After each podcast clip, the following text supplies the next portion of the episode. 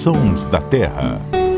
Olá, seja muito bem-vindo. Este é o podcast do Terra da Gente em parceria com a Rádio CBN. Eu sou Marcelo Ferri, repórter do Terra da Gente. E aqui comigo estão o meu colega, jornalista, repórter do Terra também, Paulo Augusto. Como vai, Paulo? Olá, Ferri, Luciano. É um prazer estar aqui de novo com vocês. E o biólogo Luciano Lima. E aí, Luciano? Tudo bom, Ferri? Tudo bom, Paulo? Paulo voltou aqui para gravar com a gente. Prazer enorme ter você aqui, Paulo. Vou começar com uma pergunta. Tem cigarra por aí? Pois é, aqui na minha região elas já cantaram muito no mês passado, mas agora parece que diminuiu um pouco. E é aí que fica uma pergunta na cabeça nossa e de muitos dos nossos ouvintes: para onde é que vão as cigarras quando não estão cantando durante a primavera? Vão para debaixo da terra, Luciano, é isso? Exatamente, Ferre. Por incrível que pareça, as cigarras passam muito mais tempo embaixo da terra do que em cima dela. As, as cigarras são animais, são insetos que têm um ciclo de vida aí que a gente chama de metamorfose incompleta. E o que isso quer dizer? Que na verdade o ciclo de vida da cigarra é composto pelo ovo, a ninfa e o adulto. Então, o macho ele vocaliza aí, lembrando que é principalmente o macho das cigarras que emite esse o canto das cigarras que todo mundo conhece, ele vocaliza para atrair a fêmea e depois que eles reproduzem, a fêmea vai colocar os ovos na casca de alguma árvore e pouco tempo depois ela morre. E aí os ovos, quando eles eclodem, aí no caso as ninfas, que são, vamos dizer, os filhotinhos das cigarras, as cigarrinhas, é, eles caem no solo, eles descem até o solo e ali eles vão passar boa parte da vida deles. Então eles se enterram, cavam galerias embaixo do solo e podem passar ali, dependendo, varia muito de espécie para espécie, mas algumas ninfas de cigarra ficam até 17 anos embaixo da terra. Algumas um ano, geralmente não menos que um ano, a maioria entre um ano e 17 anos. A gente sabe que tem uma variedade imensa de cigarras. O Paulo Augusto, qual a que mais canta aí em Nova Europa, onde você está agora? É, aqui tem muita. Provavelmente é a carineta fasciculata, que é a cigarra mais comum no Brasil, né? Ela mede cerca de 3 centímetros e meio, é amarelada com linhas pretas pelo corpo, né? Só que existem mais de 3 mil espécies desse inseto no mundo. Algumas muito bonitas, coloridas, e outras com cantos bem curiosos. Quer ouvir só essa daqui, ó?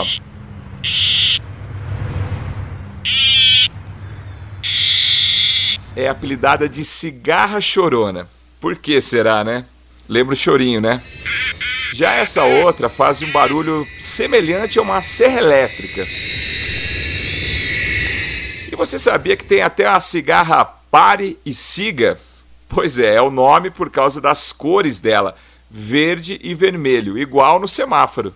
Tem também espécies de cigarras que ocorrem na Amazônia e sul dos Estados Unidos, que constroem chaminés de terra e areia no chão. E a variedade é tão grande, tão fascinante, que já tem um grupo de pessoas que adotou o hobby de observar cigarras.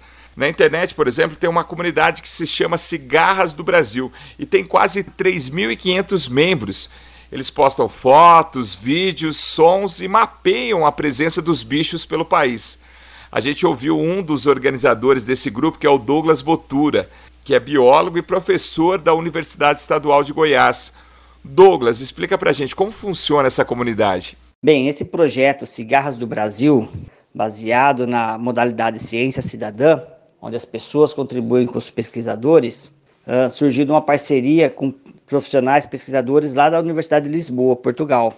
Executaram um projeto semelhante lá e tiveram bastante sucesso. Por exemplo, algumas espécies a gente sabia que a espécie existia, mas nunca tinha registro do som dela. Um exemplo é Orelana strepens, uma espécie muito bonita, grande, que habita aí meio que a região litorânea da Mata Atlântica, uh, e a gente conseguiu ter ótimos registros do som dela. Ela tem umas projeções próximo à cabeça que parece uma gola né, da blusa de um vampiro. Ela é muito linda. Uh, dicas de gravação e dicas de como tirar fotos, além de várias curiosidades de cigarras, vocês podem encontrar nas nossas redes sociais, Temos no Instagram, temos no Facebook, temos no Twitter. Busque por Cigarras do Brasil. A gente tem relatos de pessoas que participam dessa atividade né, de coleta de dados junto com as crianças. Se torna então uma, um evento em família, né? O Douglas também nos ajudou a esclarecer alguns mitos sobre as cigarras. Eu, por exemplo, já ouvi essa história aqui de que as cigarras cantam até estourar. Isso é verdade, Douglas? Bom, isso não é verdade.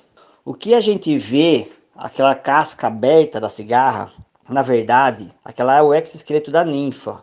E aí, quando chega essa época do ano, elas vêm à superfície e sofrem o processo de metamorfose.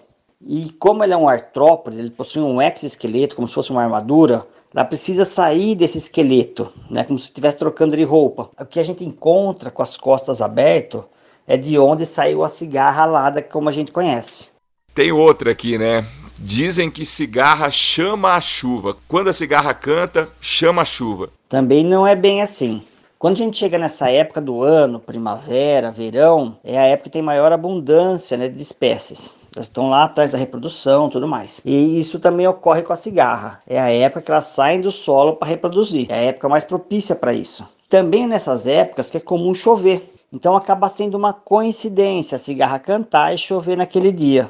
Essa história aqui eu também já ouvi dizer que cigarra tem hora marcada para cantar. Será que é verdade que a cigarra é pontual? Isso é real, minhas pesquisas têm comprovado isso. Então, algumas espécies cantam só na alvorada, quando o sol está nascendo, e canta depois quando o sol está se pondo. E esse horário, assim, nos extremos do dia, é interessante que ocorre mais ou menos sempre na mesma hora. Então, vocês podem marcar aí que seis e pouco da tarde, por aí, as cigarras começam a cantar com maior intensidade. Algumas tribos da América do Sul, elas marcam o momento do dia pelo canto das cigarras. Então elas conseguem falar, ah, o cigarra cantou, então está na hora da gente fazer tal coisa. Então dá para usar ela como relógio.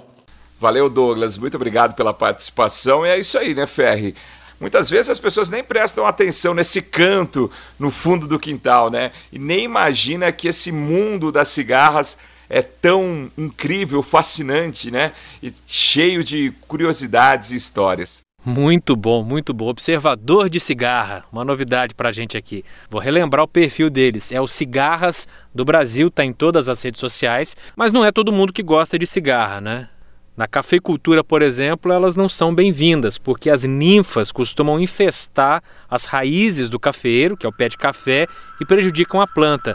Agora, Luciano Lima, por outro lado, os insetos também são importantes para o equilíbrio ambiental, né? Na verdade, a gente costuma um pouco menosprezar o papel dos insetos na natureza, mas os insetos têm um papel tão grande na natureza que se os insetos desaparecerem, todos os outros animais desaparecem no curtíssimo intervalo de tempo. Os insetos eles são muito abundantes, então eles estão muito conectados aí com diversos processos e fenômenos nos ecossistemas. No caso da cigarra, por exemplo, ela serve de presa para vários tipos de animais, que vão desde os saguis, por exemplo, eu mesmo já vi um saguizinho segurando uma cigarra como se fosse praticamente um sorvete e comendo ela inteira, como se fosse um pastel, vai é, comendo seu pastelzinho de cigarro ali, mas várias aves de rapina também, gaviões, gavião salveiro gosta muito de comer cigarro, anu branco e anu preto adoram, já vi várias vezes anus consumindo cigarro. Então elas têm um papel muito importante na natureza. E essa questão da praga, de fato, em algumas regiões elas podem causar algum dano em algumas culturas agrícolas, incluindo aí o café, como você bem falou. Embora seja aí algo mais ou menos fácil de controlar, mas na verdade, essa questão da, da cigarra se tornar uma praga, para mim nenhuma espécie merece esse status de praga, como a gente já falou, todas as espécies são importantes, mas diz muito mais sobre a gente do que sobre as próprias cigarras, porque na verdade o que acontece é que a questão da monocultura, quando a gente faz grandes monoculturas e a gente tira ali outras plantas das quais as cigarras podem estar se alimentando, a gente basicamente está oferecendo só uma espécie para ela que aí seria o café, alguma outra cultura. Então as cigarras que estão ali vão acabar se alimentando daquela planta que está ali. E por que, que elas causam aí alguns danos? Porque como a gente falou, as larvas elas passam a maior parte do tempo no solo. E aí quando elas estão no solo lá enterradas, entre aspas, que elas estão em galerias, elas se alimentam nas raízes, elas pegam seiva diretamente nas raízes das árvores. E aí isso pode um pouquinho, dependendo da quantidade de cigarra que tem no solo, se está em desequilíbrio, como a gente falou, isso pode causar algum danos para, para as árvores, para as culturas. E se você quiser ver fotos, outras curiosidades sobre as cigarras, pode também acessar o nosso site, o terradagente.com.br e também o nosso perfil no Instagram, o arroba Terra da Gente. A gente já colocou lá fotos bem legais de cigarras bonitas, curiosas, inclusive algumas que esse pessoal do Cigarras do Brasil passou pra gente. Quer ouvir esse episódio de novo? Quer ouvir outros? Quer compartilhar? Tem tudo lá no nosso site e também no seu agregador de podcast preferido. Paulo Augusto, Luciano Lima, muito obrigado pelo programa de hoje e até a próxima. Um abraço para todo mundo aí que está nos ouvindo, um abraço para vocês e até a próxima. Valeu, obrigado Ferri, Luciano. Um abraço e até a próxima. A edição e sonorização foi do Samuel Dias. E para quem acha o som da cigarra um som assim meio chato, a gente vai terminar com uma música bem gostosa, bem agradável, da Ana Vitória. Sabe quando te vejo de longe, cigarra? Tu sentiu uma força tão rara. Os teus pés são grudados no chão, mas tão lindo é ver teu coração se espalhando em canção na tua casa. Os teus pés são grudados no chão, mas tão lindo é ver teu coração se espalhando em canção.